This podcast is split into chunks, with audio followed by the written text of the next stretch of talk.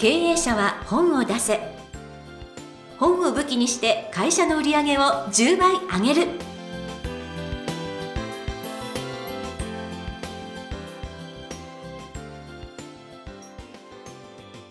皆さんこんにちは。坂田陽子です。経営者は本を出せ。本を武器にして会社の売り上げを10倍上げる。ジャイアン今回もよろしくお願いいたしますはい、よろしくお願いします。なんかあの北海道に行かれたんですって？はい、えっ、と、これから紹介する本の、えー著者さんの出版記念パーティーに行ってきました。はいはい。えっ、と、札幌で行われたんですけども、もう非常に、えー名士の方がいらっしゃってまして、例えば北の大地の会社、一部上場会社ですね、えー作られた木下社長とかですね、はい。まあ、北海道の有名な大学の理事長、えー先生の方とかですね、はい、えーまあ、たくさんの方とですね、えー紹介していただきました。はい、すごいですね。なんかあのどんどんなんかあのジャイアンのステージが上がっている感が。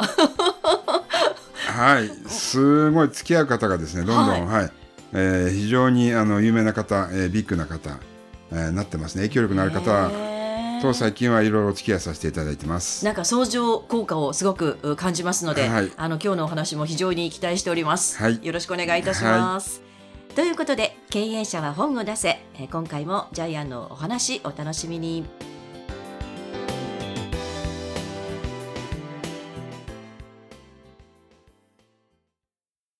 続きましてはジャイアンおすすめのビジネス書を紹介するコーナーですこのコーナーではジャイアンが出版プロデュースをした本も含めまして本を出したい経営者の皆さんに読んでもらいたいというビジネス書をご紹介しています。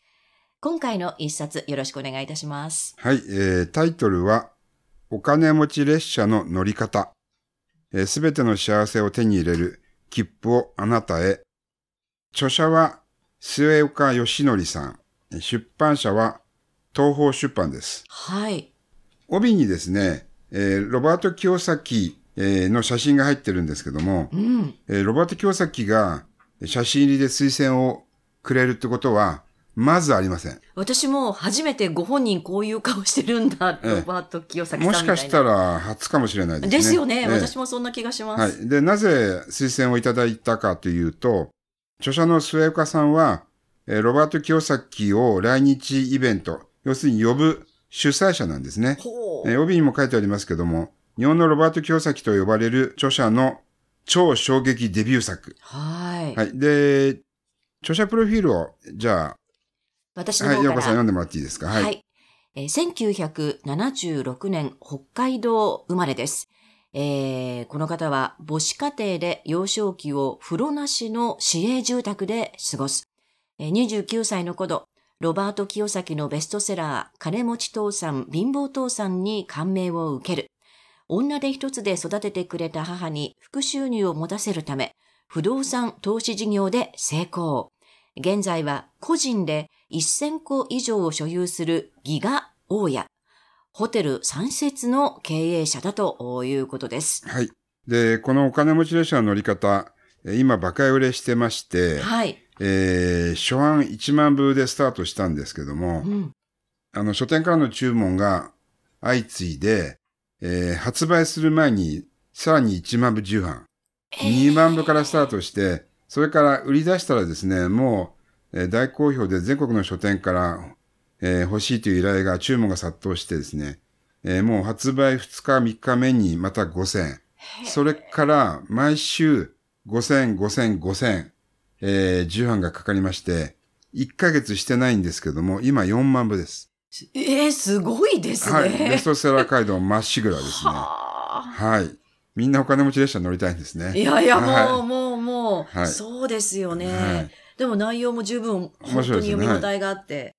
で、内容はですね、えーまあ、末岡さんと私2年ぐらい企画を考えまして、いくつも企画書を作ってはやっぱり違うんじゃないかなっていうことで、最終的にお金持ち列車にしたんですけどうも、ん。ちょうど1年前に、まあ、本田健さんと一緒に末岡さんお誘いしてイスラエルに行ったんですね。はい。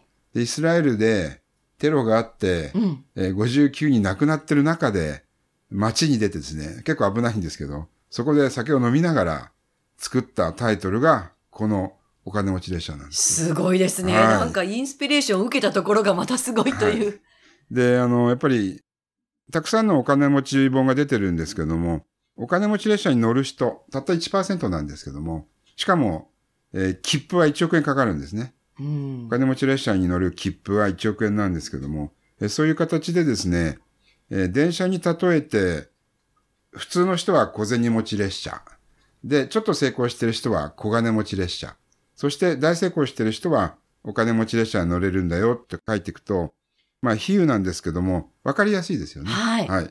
えーちなみに、えー北海道で末岡さんの出版記念パーティーで、やっぱりですね、大学の理事長先生が、えー自分は公務員列車に乗ってるってえー 言ってたんですけども、公務員列車に乗るとですね、お金持ちになれないんですよ。本当そうです。はい。えーというような感じでですね、ちゃんと皆さん読んでですね、うん自分のこととして置き換えて考えてくれるので、この企画はえー非常に当たりだったなというふうに思います。はい。はい。本当にこれを読んでいて、私もいくつかこう感銘を受けるところがはい。どこが面白かったですか？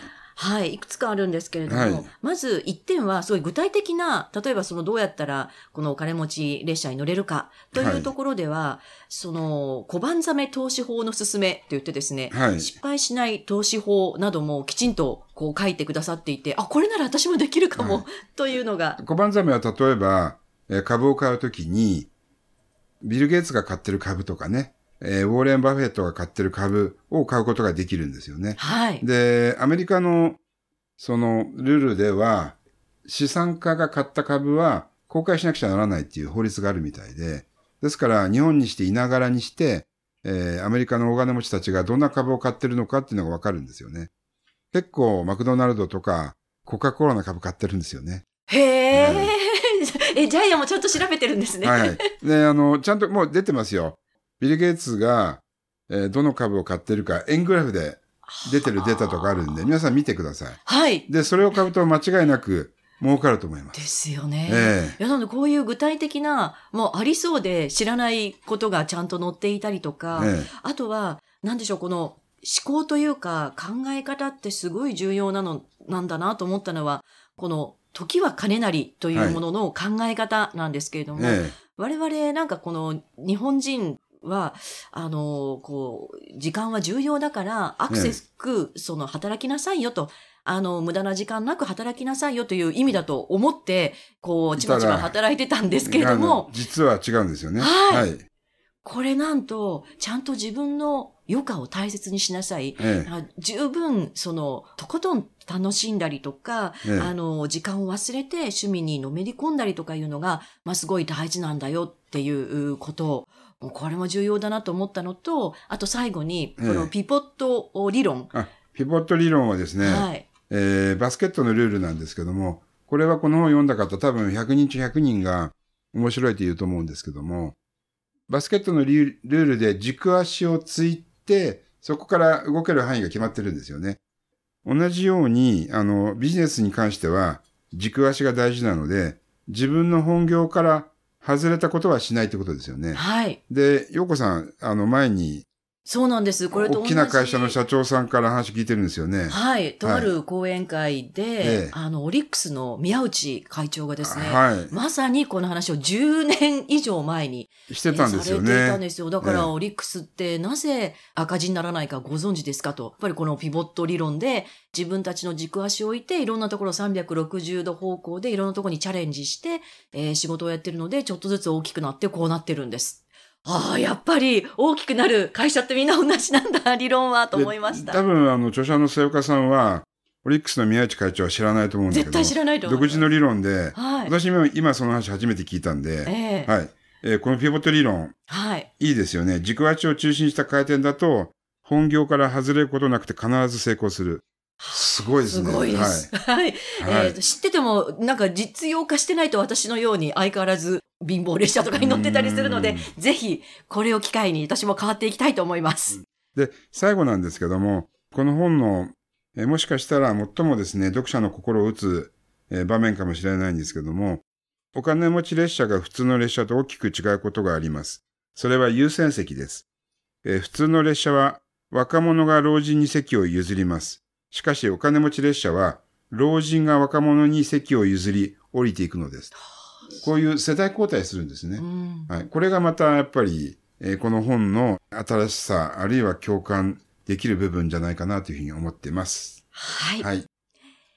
えー今日のお一冊、お金持ち列車の乗り方、すべての幸せを手に入れる切符をあなたへ、末岡義成さんの一冊でした。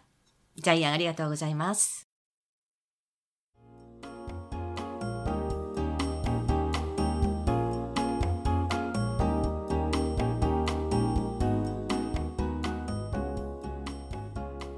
続きましては、ブックウェポンのコーナーです。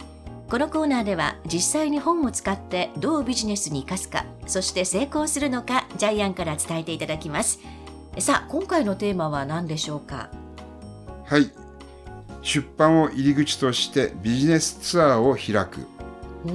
えー末岡さんはですね、えーこの本の中に閉じ込みチラシを挟んでいるんですけども、はい。書籍購入者限定のですね、お金持ち列車の乗り方講座ツアーを、えーこれから開いていくそうです。えー実際にですね、えーバリ島に行ったり、ニセコに行ったり、あるいはオーストラリアに行ったりですね、沖縄に行ったり、えーいろいろツアーを計画してます。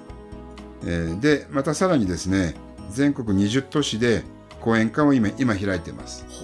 九州、えー大阪、北海道、私も参加しているところもありますけども、えーこういう形でですね、日本中講演会を開くことができます。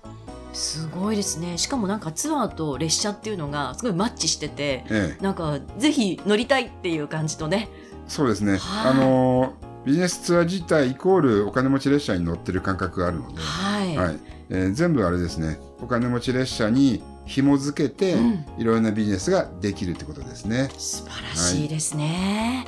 はい、えー本日のブックウェポン出版を入り口としてビジネスツアーを開催するでした。